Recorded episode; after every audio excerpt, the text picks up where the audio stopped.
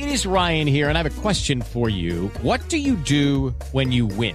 Like, are you a fist pumper? A woohooer, a hand clapper, a high fiver. I kind of like the high five, but if you want to hone in on those winning moves, check out Chumba Casino. At ChumbaCasino.com, choose from hundreds of social casino style games for your chance to redeem serious cash prizes. There are new game releases weekly, plus free daily bonuses. So don't wait. Start having the most fun ever at ChumbaCasino.com. No purchase necessary. BGW. Void were prohibited by law. See terms and conditions. 18 plus. Siete en punto, panorama informativo 88.9, información que sirve. Yo soy Alejandro Villalbazo en el Twitter, arroba Villalbazo13. Es miércoles 26 de mayo, Iñaki Manero. ¿Cómo te va, Iñaki? ¿Cómo estás, Alex Villalbazo? A todos los amigos de la República Mexicana, gracias por seguir despertando con Panorama. Adelante, Iñaki. Vámonos con el panorama COVID. La cifra de muertes a nivel mundial ya llegó a 3 millones 487.037 personas. El número global de casos de infecciones, 167 millones 878.150. Y el director general de la Organización Mundial de la Salud, Tedros Adhanom Ghebreyesus, dice que es una certeza evolutiva que habrá otro virus con el potencial de ser más transmisible y más letal que el SARS-CoV-2.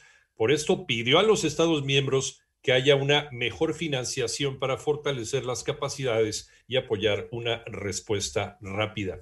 La pandemia en México, todo el panorama, Moni Barrera. La Secretaría de Salud informó que ya son 2.399.790 casos confirmados de COVID en el país y 221.960 defunciones. Ya se ha vacunado a más de 66.000 mujeres embarazadas contra coronavirus y mediante el envasado de las vacunas AstraZeneca en México provenientes de Argentina se podrán obtener más de 77 millones de vacunas. Tenemos otras cuatro vacunas, 21% de nuestra población vacunada, 15 o 20 días completamente estaremos 50 y más. También vacunamos maestros. Tenemos 19 semanas de reducción de la epidemia. Estamos en una condición en donde podemos facilitar el acceso más oportuno a la nación argentina. Así lo dijo Hugo López Gatel, subsecretario de Prevención y Promoción de la Salud. En 889 Noticias, Mónica Barrera. Blanca Jiménez Cisneros anunció que el 31 de mayo será el último día, su último día como directora general de la Comisión Nacional del Agua, ya que está a la espera de la ratificación del Senado de la República como nueva embajadora de México en Francia Francia. Por su parte, Jorge Zavala Hidalgo dio a conocer también que deja la coordinación general del Servicio Meteorológico Nacional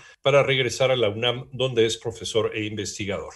La empresa noruega DNB y la Fiscalía General de Justicia de Ciudad de México notificaron que el peritaje en el sitio del desplome de la línea 12 del metro ya culminó por lo que dio inicio el retiro de la trave colapsada entre las estaciones Olivos y Tezonco del pasado 3 de mayo y las aerolíneas mexicanas no podrán abrir nuevas rutas hacia los Estados Unidos hasta nuevo aviso. Esto luego de que la Administración Federal de Aviación estadounidense degradara a México en seguridad aérea al pasar de categoría 1 a 2. Por ahora, la nueva calificación solo permite a las compañías aéreas mexicanas continuar sus servicios existentes.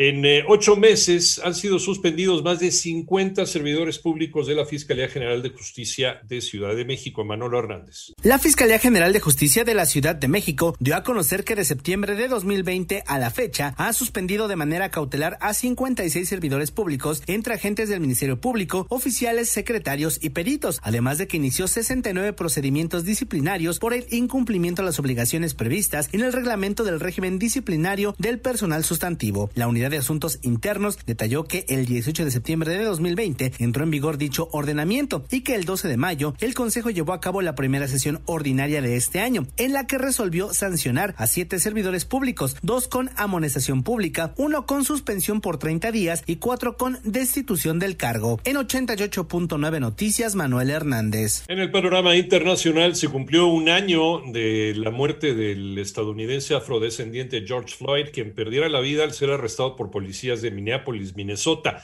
Ahora los familiares de Floyd piden la creación de una reforma radical para la policía de los Estados Unidos. El presidente de El Salvador, Nayib Bukele, pidió a los Estados Unidos no financiar a partidos de oposición con fondos de cooperación económica que estaban etiquetados para instituciones estatales y la congregación de los jesuitas, la Compañía de Jesús en Chile, reconoció en un informe que 64 personas fueron víctimas de abusos sexuales, entre ellas 34 menores de edad, por parte de 11 de sus clérigos, quienes fueron investigados por la propia orden entre 2005 y 2020.